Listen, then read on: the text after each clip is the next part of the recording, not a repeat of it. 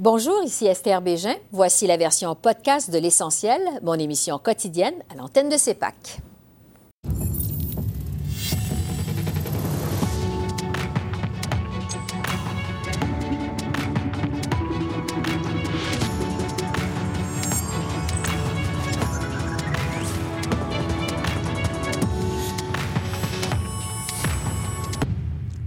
Bonsoir, Mesdames, Messieurs. Presque 48 heures maintenant avant l'ouverture des bureaux de vote. Alors voici le bilan du jour 38 de la campagne électorale au pays. Justin Trudeau, d'abord, était à Whitby ce matin en Ontario. Le Parti libéral en a profité pour lancer une nouvelle publicité à deux jours des élections. Publicité qui euh, dénonce les coupes prévues par le Parti conservateur. Justin Trudeau a aussi rappelé euh, son intention de lutter contre les changements climatiques et en faire plus pour la classe moyenne dans un deuxième mandat. On écoute Justin Trudeau. C'est un gouvernement qui prend des actions concrètes pour lutter contre les changements climatiques, contrairement aux conservateurs qui promettent d'éliminer le seul vrai plan que le Canada ait jamais eu pour lutter contre les changements climatiques. Et les Québécois, comme tous les Canadiens, ont un choix important à faire lundi. Est-ce qu'on continue d'avancer avec un gouvernement qui va nous représenter dans nos valeurs et dans nos désirs pour un monde meilleur? Ou est-ce qu'on revient en arrière avec un gouvernement conservateur qui va couper? Andrew Scheer a fait campagne au Nouveau-Brunswick ce matin avant de s'envoler vers la Beauce au Québec, la circonscription qu'il espère ravir à Maxime Bernier. Dans une allocution devant des supporters à Fredericton, le chef conservateur a répété qu'une coalition entre libéraux et néo-démocrates aurait pour effet d'augmenter le déficit qui se traduirait donc par une hausse des impôts pour les contribuables.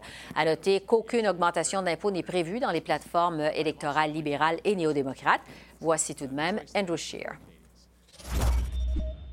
sous Justin Trudeau, sous le gouvernement libéral, euh, leur euh, agence de revenus a commencé de ramasser l'information liée de les, euh, vendre de les résidences premières.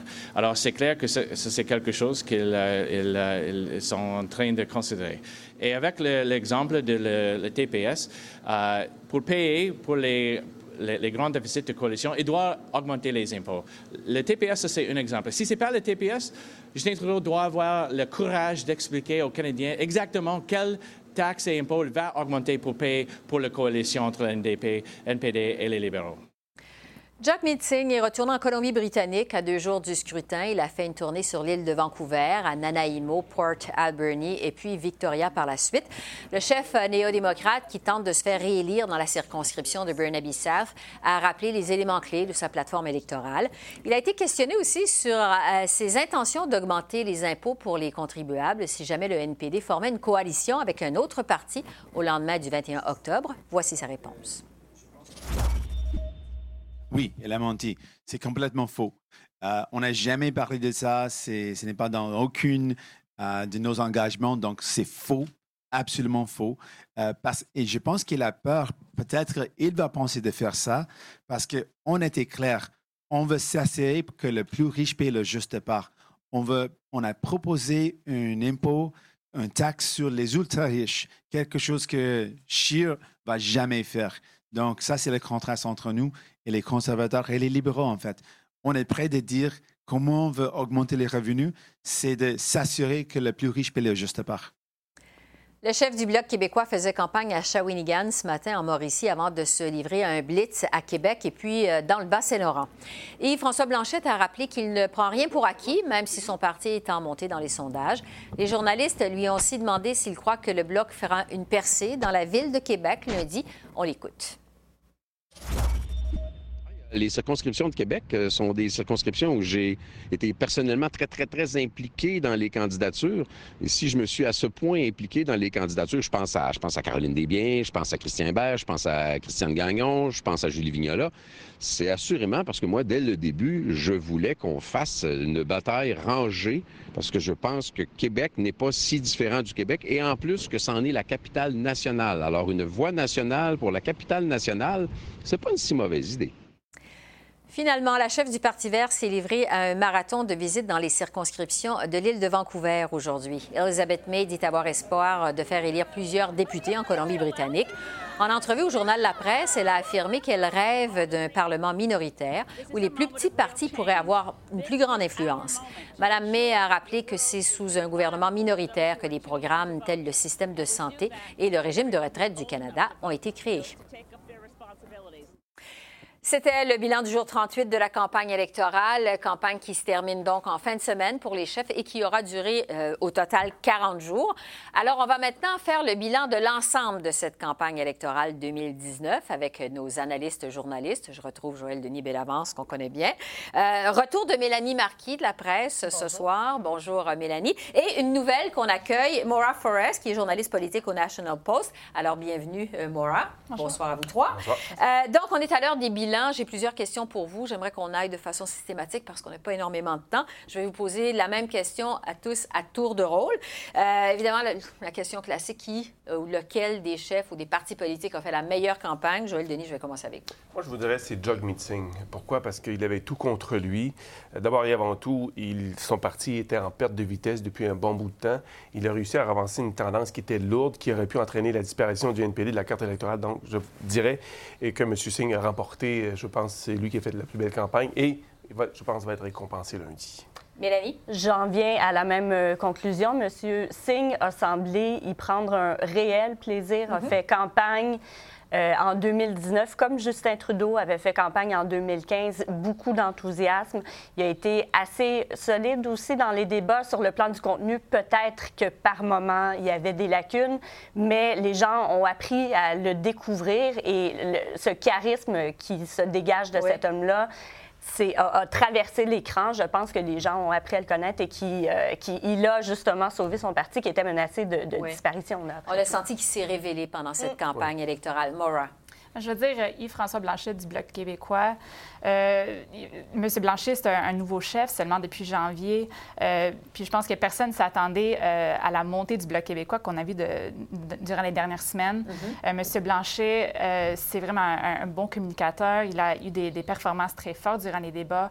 Et maintenant, ça se peut bien que, que, le Bloc gagne une trentaine, même une quarantaine de sièges lundi. Je pense que personne ne s'attendait à ça. Donc, vraiment, du côté du Québec, Yves-François Blanchet, le Bloc québécois, qui en effet, selon les observateurs, a fait une très, très bonne campagne. Maintenant, je vous demande, à l'inverse, qui a fait la pire campagne? Mélanie, je vais commencer avec vous. Euh, je dirais que ça n'a pas été de, très bonnes campagnes. M. Singh et euh, euh, M. Scheer, pardon, et M. Trudeau n'ont pas mené des campagnes des plus enthousiasmantes, mais je retiens Elisabeth May, qui n'a pas réussi à faire gonfler l'enthousiasme. Il y avait beaucoup d'attentes au départ. Exactement. Et Mme May, elle a passé énormément de temps à Vancouver seulement. On l'a très peu vu intervenir pendant la campagne. Et euh, beaucoup voyaient beaucoup voyaient 2019 comme l'année où on allait voir, euh, où on allait avoir une percée verte. Euh, ça ne s'est pas matérialisé. Peut-être, par contre, stratégiquement, a-t-elle décidé de faire campagne en Colombie-Britannique pour aller ramasser trois ou quatre sièges, ce qui est mieux que les deux euh, qu'elle détenait à la dissolution de la Chambre. Maura, qui a fait la pire campagne, selon vous? Mais je suis d'accord que Mme May a, certainement pas mené une campagne très forte, mais je dirais aussi, aussi euh, M. Scheer, des conservateurs, c'est bizarre un peu parce que ça se peut bien que les conservateurs gagnent la, plus grand, le plus grand nombre de sièges lundi, mais en même temps, je dirais qu'il euh, n'a pas mené de campagne qu'il aurait voulu en particulier au Québec, où euh, les conservateurs voulaient vraiment gagner plus de sièges cette fois-ci. Euh, mais dans le fond, M. Scheer a, fait face à beaucoup de questions sur ses, ses, points de vue personnels sur l'avortement. Et je pense qu'il n'a pas vraiment... il n'a pas pris n'a pas pu répondre à ces questions d'une manière très forte jusqu'à mhm. très récemment durant la campagne. Et je pense qu'aussi au Québec, la question de son corridor énergétique, c'est vraiment pas un, projet populaire au Québec. Et je pense que pour, cette, pour ces raisons, euh, les conservateurs, maintenant, ils seront chanceux de, retenir les, sièges qu'ils ont présentement au Québec. Au Québec. Joël Denis, la pire campagne. Justin Trudeau, pour la raison suivante, c'est que en tant que premier ministre sortant, il a l'avantage de la glace normalement. Euh, il pourrait devenir, par contre, s'il perd le pouvoir lundi, le premier euh, chef d'un gouvernement à perdre le pouvoir après un seul mandat majoritaire. Donc, ce qui n'est pas rien depuis R.B. Bennett, depuis les années 30, depuis près d'un siècle.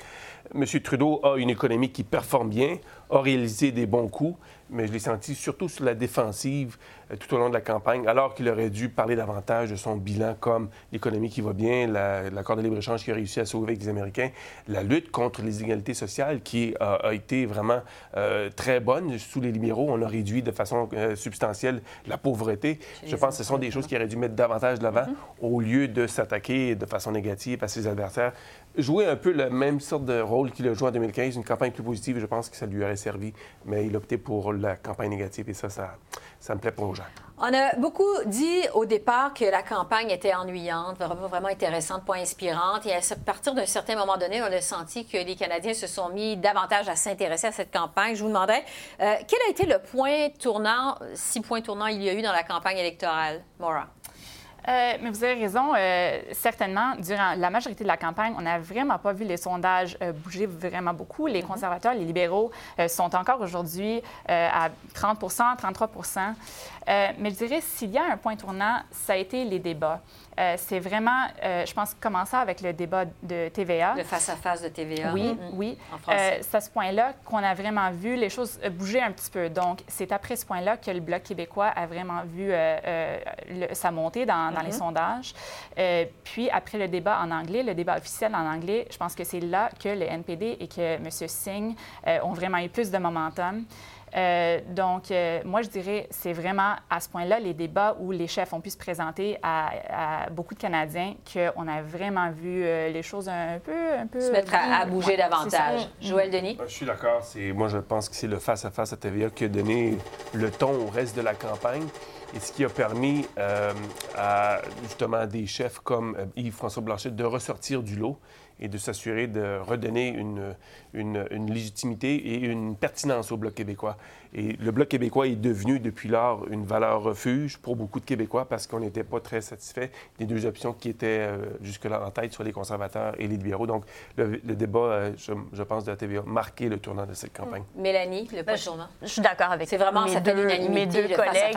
exact. Donc, non seulement ça a permis à Yves-François Blanchet de s'imposer, mais également, souvenez-vous, la toute première question sur l'avortement, on s'était retrouvés pendant 15 minutes à attaquer de façon concertée M. Scheer. Et les Québécois qui ont vu M. Scheer ce soir-là ont probablement pas retenu une image très positive de l'homme qui mm-hmm. refusait obstinément de répondre aux questions pourtant assez claires de euh, des autres chefs sur euh, l'avortement. Donc, Yves-François Blanchet qui se distingue et M. Scheer qui, malheureusement, n'arrive pas à faire décoller sa campagne en raison de sa prestation. Si je vous demande rapidement s'il y a eu une gaffe dans la campagne, qu'est-ce que ça a été? On va commencer avec vous, Joël Denis. Euh, est-ce qu'il y a quelque chose qui vous vient à l'idée? je ne dirais pas une, gaffe, mais une erreur stratégique. le fait que M. Trudeau ait participé au, débat de TVA, donc deux débats en français au lieu de deux débats en anglais, juste un en anglais, a donné une vitrine supplémentaire à Yves-François Blanchet. Donc, je pense que ça, ça a été une erreur stratégique qui pourrait s'avérer fatal pour les libéraux au Québec, parce que là, on s'aperçoit que les libéraux pourraient perdre plusieurs sièges au profit du Bloc québécois. Mélanie? Euh, euh, j'abonde un peu dans le même sens. La gaffe, je pense, a commencé avant le début officiel de la campagne. Ça a été de considérer de tenir pour acquis que le bloc était mort et qu'il ne mhm. fallait pas les avoir dans le viseur. Alors, tout, euh, toute la recherche d'opposition euh, se concentrait sur les conservateurs. Il n'y avait que les conservateurs dans la mire. Et on voit aujourd'hui que ça a permis à M. Blanchet de doubler euh, possiblement M. Trudeau au Québec. Maura? Je dirais la décision de M. Scheer de ne pas dire euh, ouvertement qu'il était contre l'avortement jusqu'à il y a deux semaines maintenant. Je pense que les conservateurs auraient dû euh, euh, présenter le, point de vue personnel de M. Scheer, peut-être même avant la campagne, au début de la campagne, juste pour... Mettre ça le plus rapidement possible derrière exactement, lui. Exactement, Au lieu d'avoir comme 15 minutes au début de, du face-à-face, -face, mm-hmm. avec seulement des questions sur l'avortement. autre question rapide, est-ce qu'elle a été la surprise, la campagne, Mélanie? Qu'est-ce qui euh, vous a surpris? Est-ce que... Jog Meeting. C'est très peu original, mais le fait qu'il se euh, détache et qu'il se distingue euh, autant Euh, je pense que ça a été la grande surprise. Et évidemment, euh, sans être très original non plus, le Bloc québécois. la renaissance du Bloc québécois. Dès le départ, les deux étaient sous-estimés finalement. Euh, Maura, surprise de la campagne. je dirais juste l'apathie en général des Canadiens. Le mm. fait qu'on n'a pas vu les conservateurs ni, ni les libéraux prendre plus de momentum. Il n'y avait personne vraiment, je trouve, qui a, qui a, présenté une grande vision pour le Canada, qui a vraiment motivé mm. les voteurs.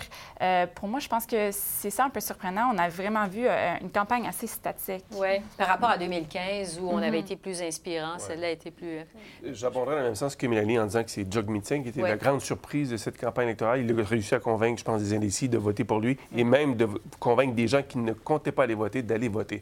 J'ajouterais par contre que euh, l'autre surprise, c'était l'absence, une question de l'urne. Quel est l'enjeu dominant de la campagne? Ça part dans toutes les directions, je vous dirais. Donc, il n'y a pas de. Voilà, ça, le ballot box question. Quelle est la ballot question de On est presque rendu au vote, on la cherche encore. On la cherche encore. Peut-être qu'on le saura lundi soir après les résultats. Après on analysera ça après les résultats. Euh, en terminant, il nous reste encore un peu de temps, je me répète. Euh, votre prédiction pour lundi soir, ça n'a pas besoin d'être nécessairement en, termes de, de, résultats, mais qu'est-ce que vous pouvez nous prédire pour lundi soir, Maura? Bien, sans dire si ce sera un gouvernement majoritaire, minoritaire, libéral, conservateur, je dirais que euh, ma prédiction, ça sera euh, une division régionale. Donc, on aura un bloc québécois probablement beaucoup plus fort qu'ils sont maintenant. Euh, par contre, le NPD, euh, probablement, ils, ne gagneront pas plus d'une ou deux sièges au Québec, mais on aura un NPD qui représente plus la Colombie-Britannique, Ontario. Euh, ensuite, les conservateurs vont probablement consolider leur appui dans l'ouest du Canada, puis on aura mhm. les libéraux dans l'est, en Ontario. Donc, je pense que vraiment, les divisions régionales, ça sera une dynamique intéressante.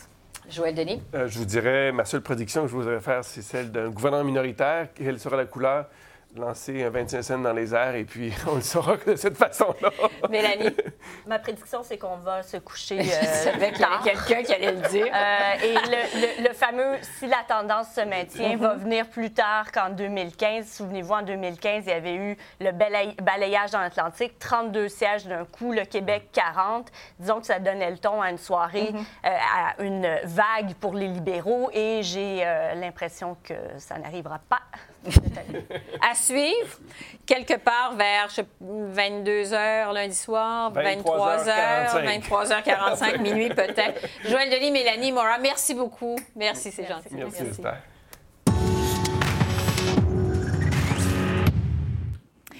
Et pour tenter euh, justement de voir à quoi on peut raisonnablement s'attendre lundi soir en termes de résultats, je retrouve cette fois Christian Bourg, qui est vice-président de la firme de sondage Léger. Bonsoir, Christian. Bonsoir. Bon, je vous demanderais d'abord, de mémoire de sondeur, est-ce que vous avez déjà vu une élection où l'issue est aussi difficile à prévoir que cette élection 2019? Non, c'est une première. En fait, c'est la, la, première campagne électorale fédérale que je me souvienne où les deux principaux partis sont à l'intérieur de, de l'égalité statistique de la marge d'erreur des sondages depuis six semaines, sans changement réel. On a vu un peu leurs intentions de vote à chacun baisser d'un point ou deux, mhm. mais ils se maintiennent toujours à l'intérieur de la marge d'erreur des sondages euh, au coude à coude depuis, euh, depuis le tout début. Ce, qui fait que selon une majorité d'observateurs, on se dirige vers un gouvernement minoritaire euh, lundi soir qui peut être autant conservateur que libéral. Est-ce que c'est ce que vous prévoyez également? Ben, en termes de pourcentage du vote, la plus courte majorité de l'histoire du Canada, c'est le gouvernement de 2006, euh, un minoritaire conservateur, où ils avaient quand même obtenu 35,5% des voix. Autrement dit, si on, ça se termine lundi avec un 33-33 ou 34-33, comme le disent les sondages en ce moment, on pourrait avoir le gouvernement qui, en pourcentage du vote, aurait eu le plus petit nombre d'électeurs qui le placent euh, au gouvernement. Donc, est-ce que vous penchez, juste pour être clair, davantage sur un gouvernement minoritaire conservateur que libéral ou vous ne pouvez pas vous prononcer là-dessus? Il y a tellement de facteurs. certains vont parler d'une prime à l'urne conservatrice parce que leur électorat un peu plus vieux a tendance à voter en plus grand nombre, mhm. ce qui pourrait les avantager. D'autres parlent d'une prime à l'urne qui pourrait être libérale, c'est-à-dire euh, euh, ce que certains appellent en anglais les closet liberals, qui en ce moment sont un peu déçus de M. Trudeau, mais vont revenir euh, à la famille libérale au dernier moment. donc, si on croit les uns ou les autres, ça pourrait être d'un côté ou de l'autre. Mais à ce moment-ci, les deux scénarios sont possibles. On pourrait parler d'un gouvernement minoritaire avec 130 ou 135 sièges. Ça, c'est devenu de l'ordre du possible depuis, euh, depuis ce qu'on voit dans tous les sondages depuis une semaine ou deux. Donc, le suspense qui demeure entier au moment où on se parle. Euh, Christian, euh, il y a eu deux surprises dans cette élection. D'abord, au Québec, la montée du Bloc québécois à l'échelle nationale, ça a été la montée du NPD. On n'avait vraiment pas vu ça venir au départ. On va commencer par la surprise du Québec, donc la montée du Bloc. Vous avez, chez Léger, justement publié un sondage cette semaine qui démontre que les libéraux et le Bloc sont pratiquement à égalité, à 31% je pense, dans les intentions de vote. Mais quand on regarde ça par région, c'est très diversifié. Euh, en termes de répartition de sièges, à quoi la carte électorale du Québec pourrait donc ressembler lundi soir?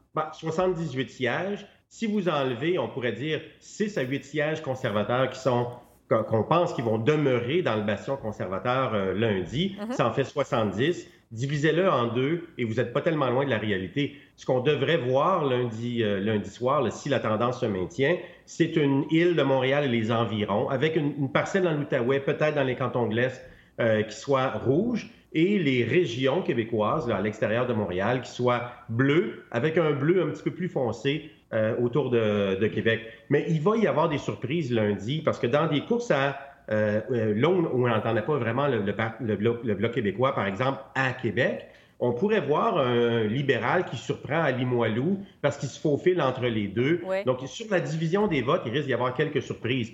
Euh, le siège de Ruth Hélène Brousseau pourrait encore une fois nous livrer une surprise lundi soir. il y a des majorités qui vont être très, très, très petites dans ces victoires-là par quelques centaines de sièges.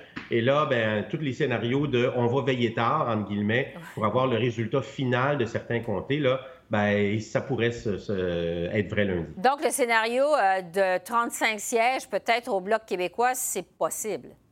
Ben, maintenant, c'est possible parce que leur avantage chez les électeurs euh, francophones leur donne, si, aussitôt qu'on sort de l'île de Montréal, leur donne un avantage dans la grande majorité des comtés restants. Euh, c'est là, c'est là qui, est la force du bloc. Sauf qu'à 16% comme on le voit dans les derniers sondages, ce serait un des pires résultats de l'histoire pour les conservateurs depuis l'ère Mulroney euh, au Québec. Est-ce que, à la toute dernière minute, les conservateurs vont mieux faire que les derniers sondages? Et si c'était le cas, s'ils passaient de 16 à 20, mm-hmm. ben, c'est des électeurs de moins au Bloc québécois. Et on sait aussi, le, le Bloc québécois a, euh, a, à certains moments de la difficulté à transposer son résultat de sondage en vote parce que pour certains bloquistes, traditionnellement, c'est un peu une corvée d'aller voter au fédéral. C'est un peu comme si c'était contre nature pour certains d'entre eux. Euh, mais ça veut dire que, à la lumière de ce que vous nous dites, le scénario de moins de 40 sièges pour les libéraux, parce qu'ils ont actuellement 40 sièges au Québec, est également possible.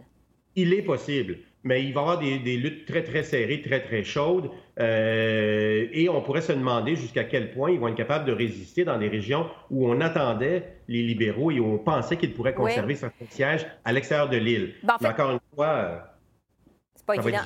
En fait, euh, je veux justement vous parler euh, de ça parce qu'il y a des circonscriptions, on dit, qui sont actuellement occupées par des, euh, gros canons libéraux, comme par exemple en Gaspésie, Île-de-la-Madeleine, qui est détenue par la ministre Diane Leboutillier. Il y a également la circonscription de Compton-Stansted de Marie-Claude Bibeau, également ministre de l'Agriculture, qui pourrait basculer, donc qui pourrait échapper aux libéraux. Est-ce que c'est ce que vous prévoyez également? Bien, c'est possible. Les îles de la Madeleine, par exemple, ont un profil particulier. Depuis les... autant au provincial qu'au fédéral, c'est un comté qui a tendance à voter pour des personnalités. Euh, c'est un des comtés où l'individu, euh, le candidat, a peut-être plus de poids qu'ailleurs euh, au Québec. Donc, ce qui pourrait permettre à la ministre de survivre dans ce comté-là. Mais sinon, c'est un comté qui a, voté, qui a, voté pour le Bloc québécois à maintes reprises dans le passé. Donc, encore une fois, là, ça risque de, de, de d'aller jusqu'au dernier dépouillement du dernier pôle de ce, de, ce comté-là. Oui. Euh, selon le sondage que vous avez publié cette semaine, les libéraux restent en avance quand même dans la région métropolitaine, notamment sur l'île de Montréal, surtout sur l'île de Montréal. Euh, bon, on sait que les libéraux présentent une grosse pointure dans Laurier-Sainte-Marie. Stephen Guilbeault, pour tenter d'arracher cette circonscription-là euh, au NPD. Qu'est-ce que vous pouvez nous dire au moment où on se parle sur Laurier-Sainte-Marie?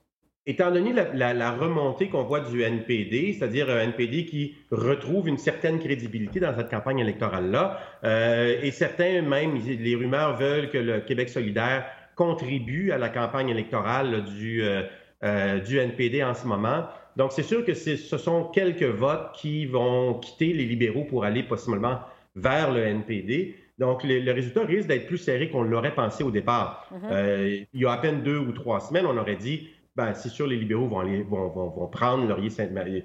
Laurier, sans aucun doute. Là, on peut se poser la question, est-ce que ça va être, la majorité va être plus courte qu'on le pense? Euh, il faut toujours dire que le scénario le plus probable serait euh, un siège libéral dans Laurier, mais ça risque d'être plus serré qu'on le pensait. Et à côté, dans le NPD l'avait emporté de justesse en 2015.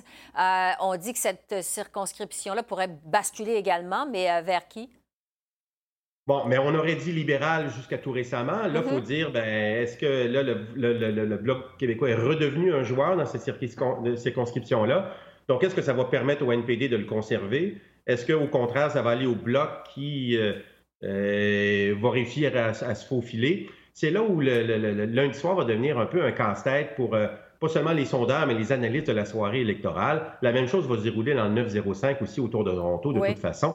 Mais au Québec, e, effectivement, il va nécessairement, dans une égalité libérale, bloc comme on le voit en ce moment, il va nécessairement y avoir des surprises. Oui, ça va être super intéressant à regarder ça aller.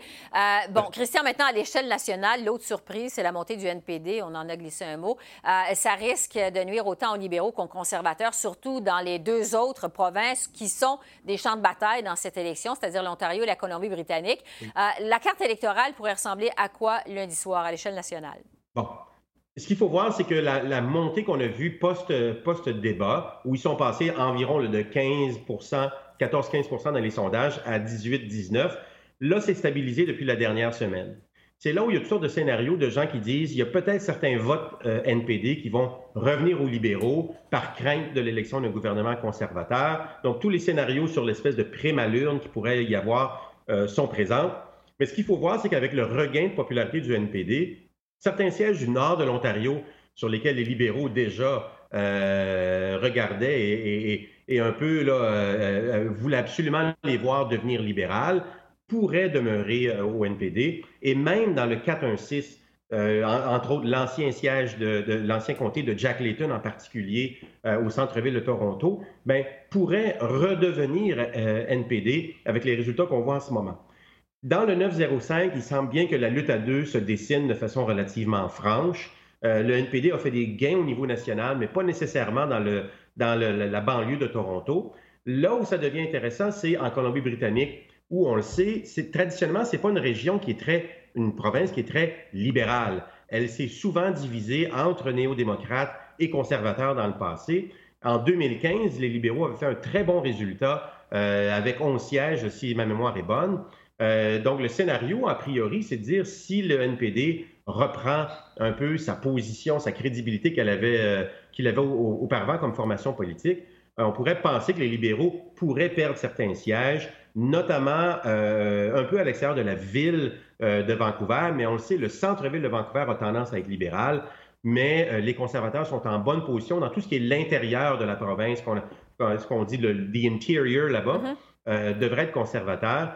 Et la, bataille, véritablement, sont dans les banlieues qui ceinturent euh, Vancouver, donc de Burnaby, à Richmond euh, et ensuite à Surrey, euh, où là, les conservateurs espèrent faire des gains et pourraient être en mesure de, faire ces gains-là.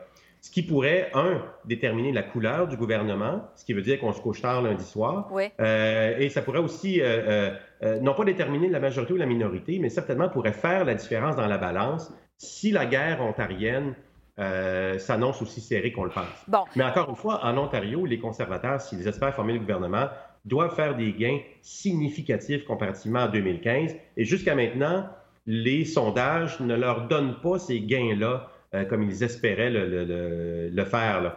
Donc, euh, si la bataille en Ontario était un peu à l'avantage des libéraux, euh, on est dans un scénario minoritaire libéral. Si la campagne ontarienne démontre que les conservateurs font mieux que prévu, si on regarde les derniers sondages, bien là, à ce moment-là, il faut attendre la Colombie-Britannique pour voir si les conservateurs formeront le gouvernement ou non. Bon. Et quoi qu'il en soit, on est dans un scénario de gouvernement minoritaire. Christian, il faut accélérer parce que j'ai d'autres questions. Il nous reste peu de temps. Euh, juste savoir, on parle, euh, bon, avec un scénario de 35 sièges pour le Bloc québécois, est-ce que euh, la possibilité que le Bloc se retrouve avec la balance du pouvoir, c'est toujours plausible lundi soir, rapidement? Toujours plausible parce que le scénario d'un 35 sièges néo-démocrates, on ne le voit pas encore dans les chiffres. En pourcentage, il se peut très bien que les, euh, néo-démocrates se retrouvent avec moins de sièges que le Bloc québécois euh, lundi soir. Donc, cette possibilité-là, elle est tout à fait possible. Et même probable, ouais. Euh, on est à mm, plus ou moins maintenant 48 heures de l'ouverture des bureaux de scrutin. J'aimerais savoir, est-ce qu'il y a encore beaucoup d'indécis? Est-ce que le sol bouge encore, la terre est meuble, comme on dit, ou si les gens sont de plus en plus décidés? Il n'y a pas tant que ça d'indécis, mais il y a encore 26% des gens à notre dernier sondage qui nous disaient « je pourrais toujours changer d'idée ». Et ces gens-là qui disent qu'ils pourraient changer d'idée se trouvent avant tout au NPD, au Parti vert et, dans une certaine mesure, au Bloc québécois.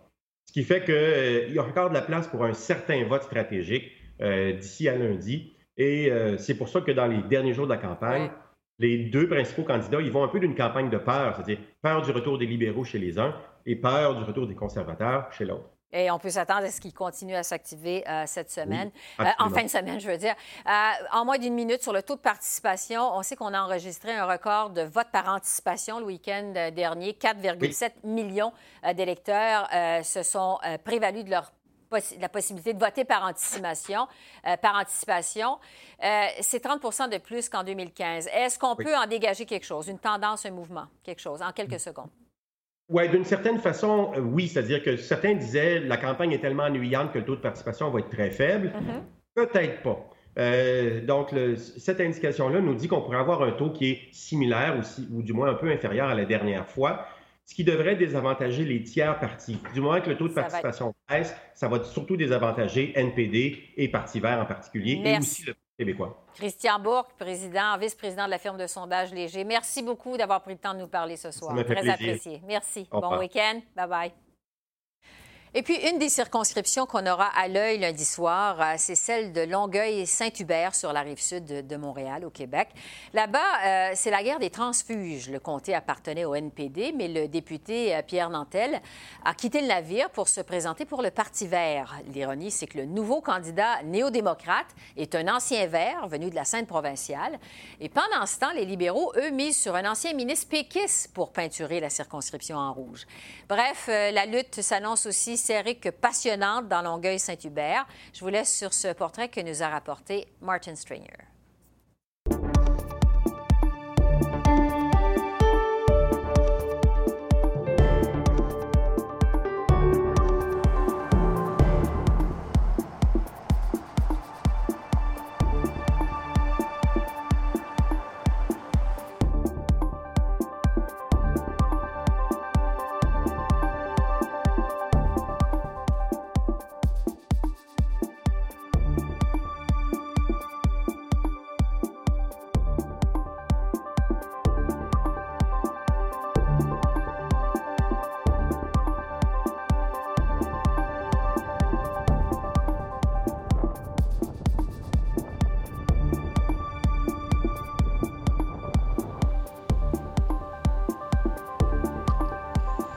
Circonscription des transfuges. Voici comment on appelle Longueuil-Saint-Hubert dans cette élection.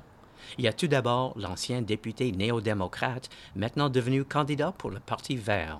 Bien, j'ai décidé d'aller avec Mme May parce que l'urgence climatique, c'est quelque chose qui m'interpelle beaucoup. Puis Mme May veut faire un cabinet à la crise climatique. Si un gouvernement minoritaire va dire on va vous soutenir, si vous acceptez de créer un cabinet sur la crise climatique avec des gens de tous les partis on travaille tout le monde ensemble. Pas juste un libéral ou juste un conservateur, mais tout le monde ensemble. Allez-vous y penser? Oh, merci.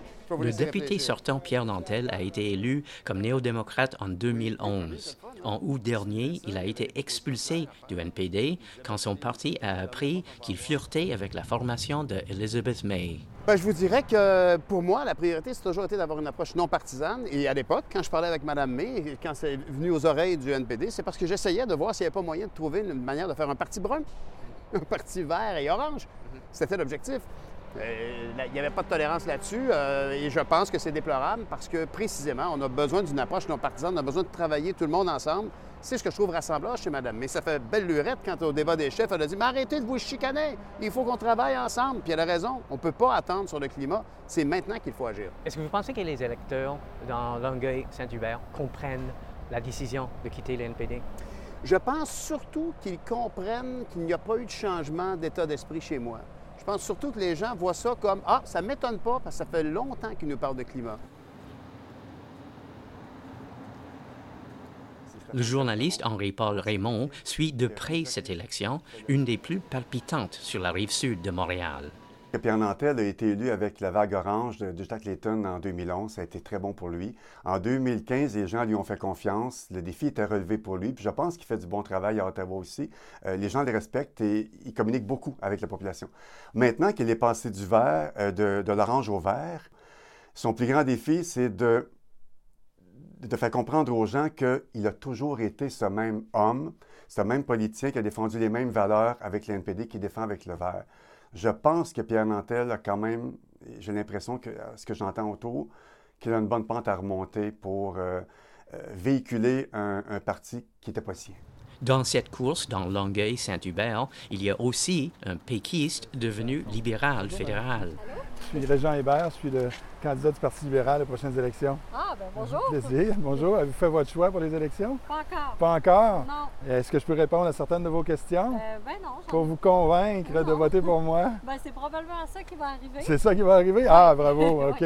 Ben, je pense que c'est important qu'on ait un, député qui est dans le parti au pouvoir pour une fois. Ça fait 25 ans qu'on est dans l'opposition aussi. Alors, ça ne change pas le monde, mais ça fait une différence.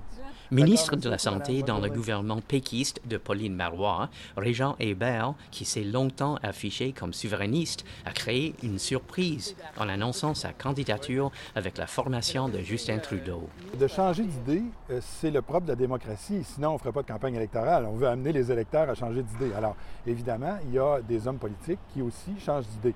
Alors moi, euh, en 2014, je me suis rendu compte que les, Québécois ne voulaient plus entendre parler de référendum, ne voulaient plus entendre parler de souveraineté. Et euh, je pense que c'est un débat qui était un débat du siècle dernier. Et quand on, met de côté le débat souverainiste fédéraliste, le Parti québécois et le Parti libéral sont deux partis progressistes de centre-gauche. Et donc, je me retrouve très, très bien, euh, tant au Parti libéral que je me retrouvais au Parti québécois.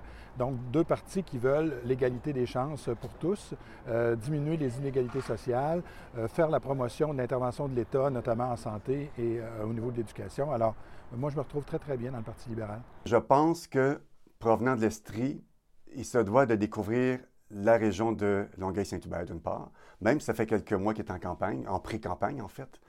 Euh, il faut qu'il se fasse connaître, lui, qu'il puisse prouver que, fondamentalement, c'est un libéral, un libéral fédéral en plus, d'autant plus qu'il provient d'un parti souverainiste du Parti québécois qui était ministre de la Santé.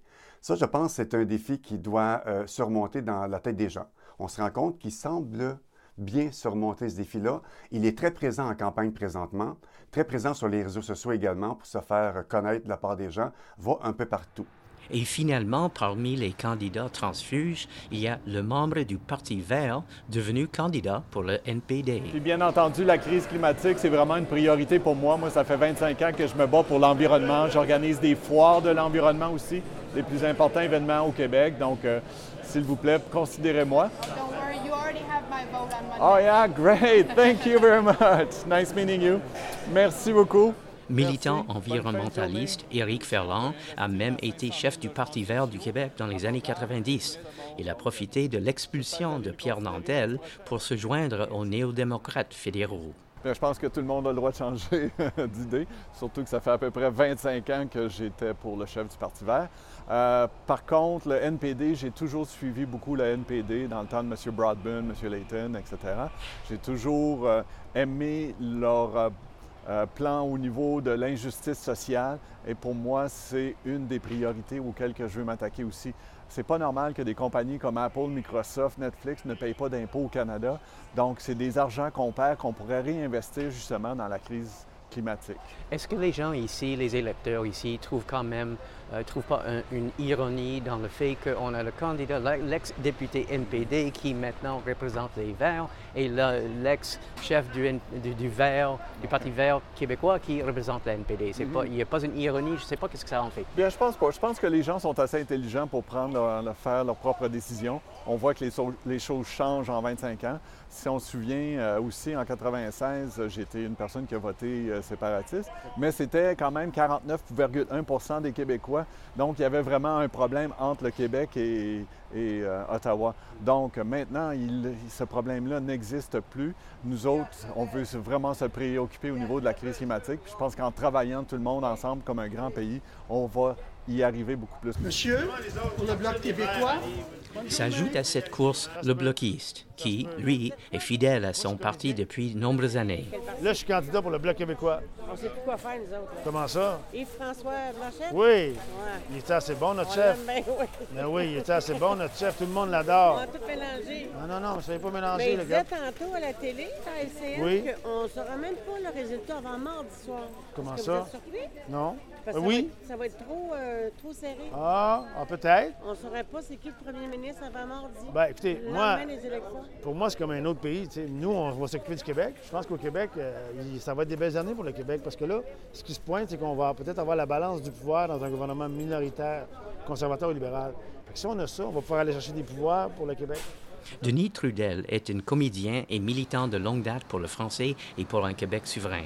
Et il n'y va pas de main morte quand il s'agit des autres candidats transfuges. Forcer le gouvernement. Écoutez, moi, euh, je trouve que ça alimente le cynisme en politique parce que les gens aiment, aiment, aiment avoir des coups de foudre en politique, aiment, aiment tomber en amour avec des politiciens et être intègre, euh, défendre ses convictions, ça fait partie, euh, à mon avis, des ingrédients qui font que cette chose-là peut arriver. Puis là, en ce moment, tu as, un monsieur, par exemple, qui est chez les libéraux, qui, il y a un an à peine, un demi, en fait, songeait à se présenter à la chefferie du Parti québécois, qui est un parti indépendantiste.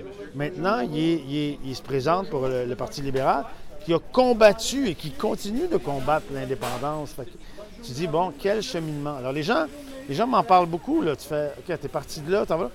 Comment, en fait, la question qu'on a par rapport à ces gens-là, c'est comment on peut les croire maintenant qu'ils nous font des promesses pendant cette campagne? Qu'est-ce qui nous dit que dans six mois, ils ne vont pas faire le contraire? Bien, d'abord, Denis Trudel est assez connu dans la région. C'est un homme de Longueuil. C'est un acteur, un comédien qu'on voit souvent dans des feuilletons québécois qui sont produits à Montréal. C'est un homme du peuple également parce qu'il s'implique auprès de la communauté. Notamment, l'an dernier, il a été porte-parole de la Nuit des sans-abri. C'est un gars qui fait un saut en politique euh, assez attendu parce qu'en 2015, il était présent. 2019, il est encore là. Cette année, on se rend compte qu'il prend ça plus à cœur. Euh, Vous avez un député sortant qui, qui était NPD puis qui est maintenant vert. Vous avez le, le NPD qui est l'ancien chef du parti vert provincial. Vous avez le libéral qui est un ancien ministre de la Santé péquiste. Qu'est-ce que vous en faites? Bien, ça me dérange pas du tout qu'il change de véhicule. En fait, c'est pour moi, c'est le parti, c'est plus ou moins important. Si les idées peuvent être menées à bien dans, une, dans un autre parti, ben allons-y. Si par exemple, on pense que le parti va être élu puis que c'est de cette façon-là qu'on va réussir à apporter nos idées, à moins qu'on change complètement de l'extrême gauche à l'extrême droite, je trouve ça étrange, mais à part ça, les partis euh, au Canada sont relativement semblables. euh, Principale ville de la rive sud de Montréal, Longueuil est la cinquième municipalité de plus populeuse du Québec, avec plus de 250 000 citoyens. Avec sa vie de quartier dans le vieux Longueuil, ses commerces locaux sur la rue Saint-Charles, ses espèces verts et ses maisons plus abordables, Longueuil attire les familles et les amoureux de la nature. Mais la ville connaît des problèmes dans la congestion routière, surtout aux endroits névralgiques comme le pont Jacques-Cartier aux heures de pointe. Faut développer un autre circuit. La mairesse de Longueuil, Sylvie Parent, souhaite que le prochain gouvernement fédéral investisse davantage dans l'infrastructure et dans les transports en commun. Ça fait 50 ans qu'on a une seule station de métro. Euh, la population, elle, elle a augmenté de 300 000 dans les 50 dernières années. Donc, on a, on a le même niveau de transport collectif, mais on a 300 000 personnes de plus. Ça n'a pas de bon sens. Qu'est-ce que vous voulez des candidats? Qu'est-ce que vous exigez ou qu'est-ce que vous voulez entendre dire des candidats? Bien, moi, je me dis, ces candidats-là, euh, moi, ce que je veux, c'est que ce soit des, euh, des porte-étendards pour Longueuil. Qui, quand une fois qu'ils seront élus, quelle que soit leur formation politique, qu'ils soient dans le parti au pouvoir ou pas, mais qu'ils soient nos représentants.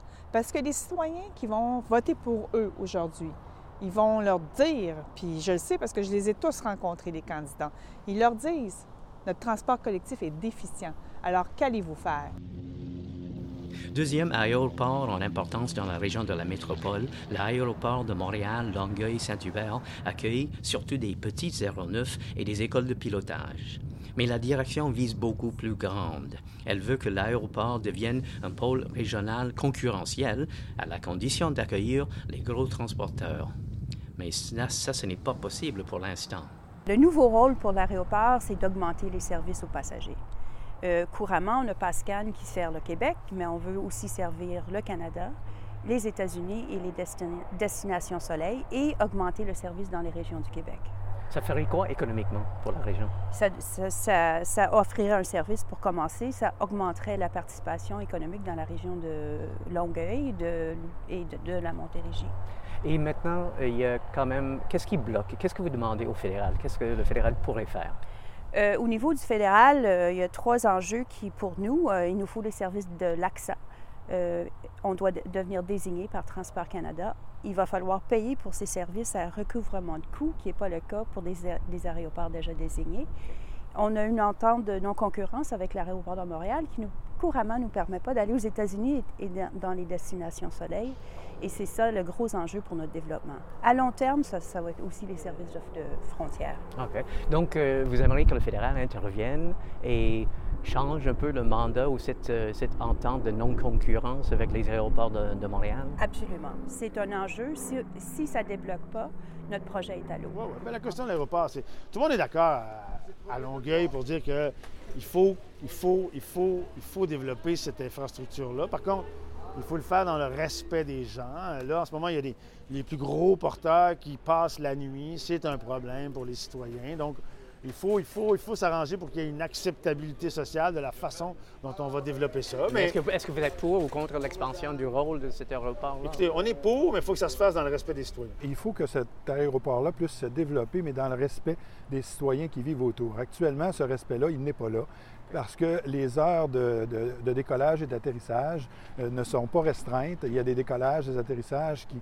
se produisent la nuit même, ce qui euh, perturbe la quiétude des gens qui sont autour. Alors, il faut être capable euh, d'arrimer développement de l'aéroport et respect des riverains. La région de Longueuil a toujours été considérée progressiste et souverainiste. René Lévesque, premier ministre du Québec et chef du Parti québécois pendant neuf ans, a représenté la région, tout comme l'ex-premier ministre Pauline Marois. Et la question de la souveraineté du Québec continue de susciter la discussion, même pendant cette élection fédérale. Le 11 septembre, Mme May avait dit qu'elle n'avait pas de place dans son parti pour les souverainistes et les séparatistes. Vous, euh, le lendemain, vous avez dit, non, tout le monde sait que je suis souverainiste. Donc, est-ce que vous êtes souverainiste et est-ce que vous êtes en désaccord avec votre chef de parti, Mme May? C'est une question qui a, été évoquée, ça a été, c'est passé cette affaire-là. Ce qui est important, c'est de mettre la question du climat en avant de tout ça. La souveraineté du Québec est un enjeu qui va se décider à Québec. Mais si le chef du parti dit une chose, qu'elle n'a pas de place pour les souverainistes, et vous, vous affirmez être souverainiste, qu'est-ce que les gens vont en faire de ça? Il ben, faut vous demander à Mme May. Ça semble être euh, un peu difficile d'être dans une situation difficile avec son chef de parti. Madame May était avec moi il y a une semaine pour parler de la ligne jaune ici. Aucun problème entre moi et Madame May. Et c'est justement le principe d'avoir une grande tente. Je ne suis plus souverainiste. Alors, depuis, depuis 2014, en fait, c'est le porte-à-porte de l'élection de 2014 qui m'a convaincu que euh, la souveraineté, ce n'était plus un, sujet qui intéressait les Québécois. Il y a d'autres enjeux de société qui sont beaucoup plus importants. On l'a vu avec la marche euh, pour la lutte au changement climatique. Ces enjeux-là des changements climatiques, l'équité sociale, c'est des enjeux extrêmement importants qui sont beaucoup plus prédominant dans l'opinion publique actuellement que euh, ces vieilles batailles de souverainistes fédéralistes. Et, d'ailleurs, moi, je pense que le Québec, dans un, un, contexte de mondialisation, que ce soit au niveau de l'économie, de la lutte au changement climatique, est beaucoup mieux équipé à l'intérieur du cadre canadien que d'être euh, un, pays en soi, un tout petit pays euh, qui n'a pas le même levier pour être capable d'être au concert des nations. Et quand on parle de souveraineté, inévitablement un autre sujet revient sur le tapis, la nouvelle loi québécoise sur la laïcité de l'État. En vigueur depuis plus de quatre mois, elle interdit le port des signes religieux aux employés de l'État en position d'autorité ainsi qu'aux enseignants dans le secteur public. Il y a cependant un droit acquis pour les personnes qui étaient déjà en poste avant le mois de mars de cette année Le premier ministre du Québec, François Legault, a demandé aux chefs des partis fédéraux de ne pas s'ingérer et de respecter la juridiction provinciale de la législation. Cependant, dans la rue, les opinions sont toujours divisées. On parle ici beaucoup de la loi 21. Qu'est-ce que vous en pensez? Je pense que c'est une bonne loi, mais je pense qu'il y a des modifications à apporter encore à cette loi-là avant qu'elle soit comme acceptée par tout le monde. Je suis 100% contre euh, cette loi-là parce que en ce moment, je suis à l'université puis une grosse portion des profs que j'ai, ils, ils pratiquent leur religion, puis des fois, on voit les signes, puis juste le fait que on vit dans un pays qu'un jour peut-être ils n'auront pas l'option d'être un prof simplement parce qu'ils ont ils pratiquent une religion, c'est inacceptable pour moi. Pour moi, c'est absolument euh, primordial que le les Québécois soient respectés dans leurs valeurs. Et on s'est battu tellement pour avoir un droit que là, on a le droit de défendre. On est rendu là en tant que peuple que c'est plus une question de religion qui va nous mener, c'est une question d'individu. Et on ne peut pas permettre qu'une religion ou un autre nous impose des règles, que nous autres, on a passé des années à défendre qu'on enlève la religion de la politique, qu'on enlève la religion. La religion, c'est personnel, c'est privé. Tu n'as pas le droit d'imposer ça à qui que ce soit. Et donc, pour moi, les lois de la laïcité sont même pas allées assez loin. Je suis contre. Hein? Je crois que c'est de la bêtise pure et simple. Les gens, voir les gens comment ils s'habillent et, se réunir dans un parlement et d'établir des lois juste pour ces petits trucs-là. On oublie les, choses importantes euh, qui touchent le pays, qui touchent la province, les gens. C'est vraiment, moi, je crois que c'est la bêtise. Pour les, candidats, pour les candidats fédéraux ici, qu'est-ce que vous voudrez entendre des candidats fédéraux? À, part ça, à part la, loi, la, la, loi...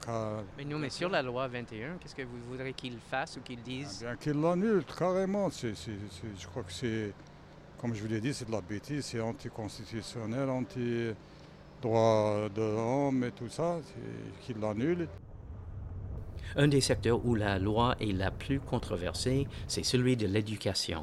La rive sud de Montréal vit une importante pénurie d'enseignants. Enseignante au secondaire, Laurence Martin-Thériault émet des sérieuses réserves sur la loi 21. J'ai de la difficulté avec la loi 21 euh, dans la mesure où je pense pas qu'elle euh, a l'effet escompté, dans la mesure où euh, c'est une loi qui tombe pas super bien, étant donné le contexte en, enseignement qu'on a en ce moment. Euh, on a une pénurie d'enseignants. La, profession n'est pas très valorisée, euh, malgré les promesses du gouvernement. Euh, on a de la difficulté à combler les postes. Puis là, on a des enseignants qui sont qualifiés, à qui on refuse le droit d'enseigner.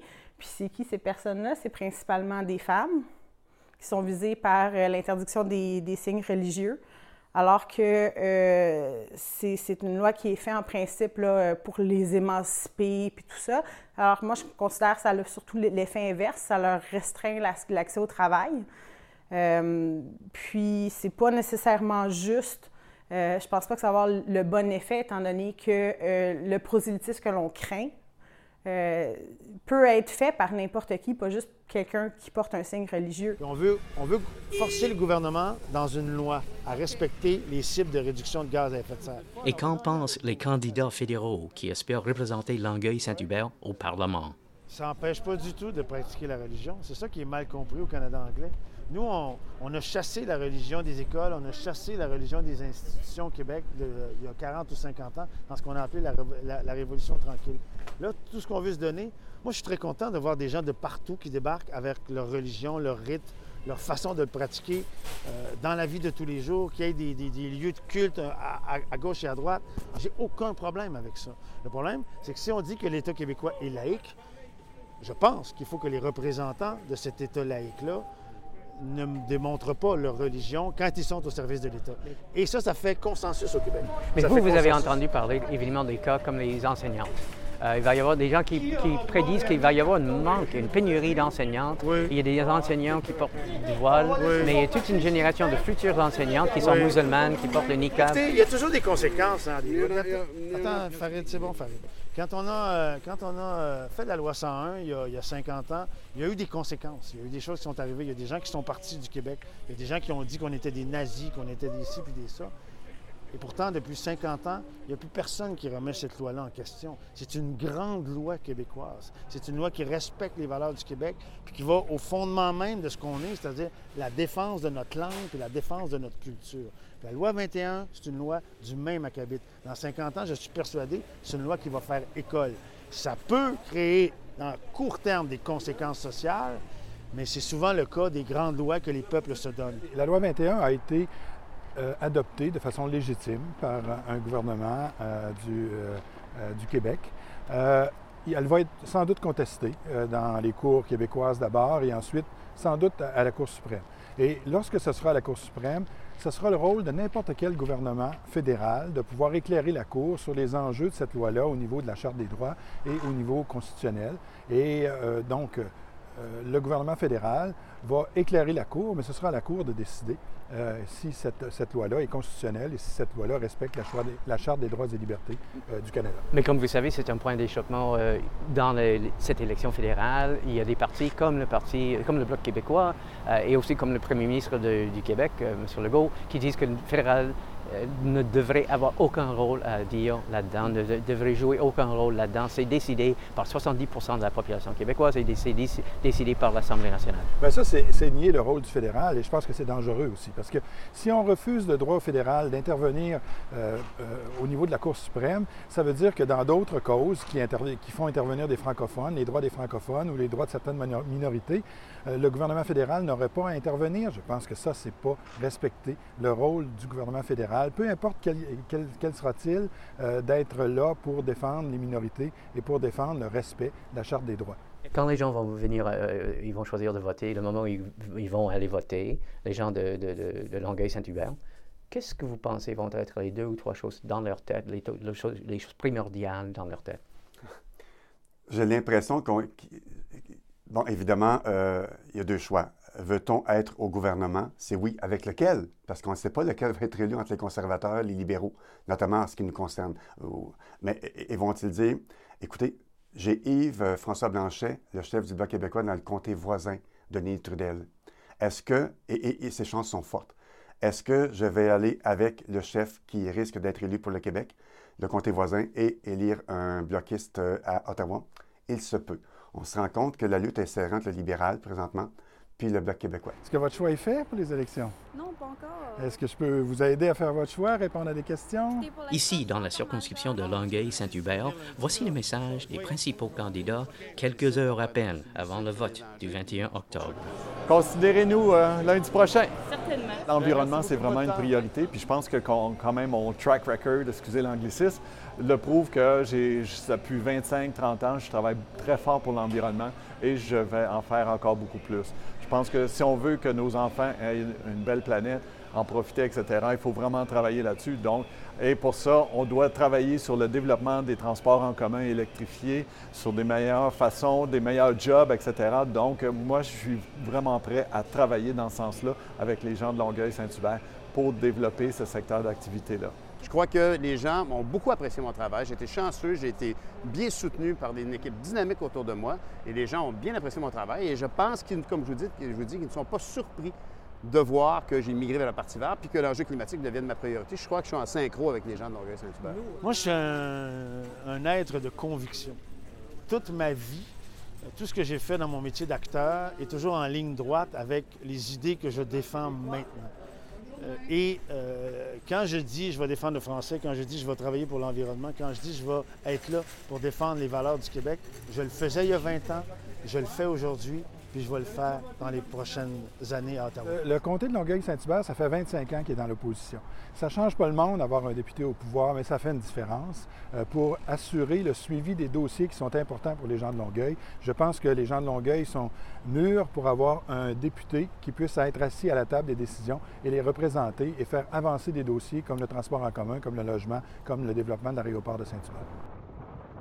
Ici Martin Stringer pour CEPAC dans la circonscription de Longueuil-Saint-Hubert.